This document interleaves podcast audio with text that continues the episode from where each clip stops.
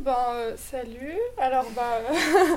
euh, moi j'ai choisi deux livres, euh, je les ai terminés tous les deux, donc j'ai choisi de présenter celui que j'ai préféré, qui est celui-là, qui s'appelle Aristote et Dante découvrent les secrets de l'univers. Et c'est un livre qui est plutôt intéressant. Enfin en tout cas moi quand je l'ai lu j'étais assez prise par la lecture en sachant que ça fait genre trois ans que j'ai pas touché un bouquin à part ceux qu'on m'oblige à lire à l'école. et donc, euh, bah, avant, je lisais beaucoup, j'ai arrêté et donc bah, ça m'a donné envie de relire, de d'avoir les conseils de Rachel qui nous parlait de son métier et de sa passion et qui ça avait l'air vraiment tellement intéressant que je me suis dit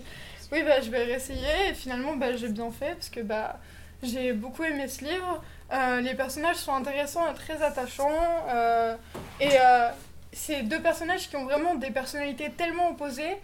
qu'on peut, euh, on peut vraiment s'identifier à un des personnages, peu importe notre personnalité, et c'est plutôt intéressant. Personnellement, j'ai détesté le personnage principal presque jusqu'à la fin parce qu'il est aux antipodes de ce que je suis moi, mais du coup, bah, j'ai, j'ai fini par apprécier le personnage et à essayer du coup de comprendre les gens qui sont à l'inverse de moi, et ça a été vraiment bah, quelque chose d'intéressant. Euh, et euh, on s'attend jamais à la fin parce qu'en fait, tout le long du livre, on doute et, euh, et le personnage principal ne, ne, laisse rien transparaître. Et pourtant, on est censé vivre son histoire et être dans sa tête et on ne comprend rien, enfin, on comprend pas ce qu'il est en train de vivre jusqu'à la, à la dernière page où on comprend enfin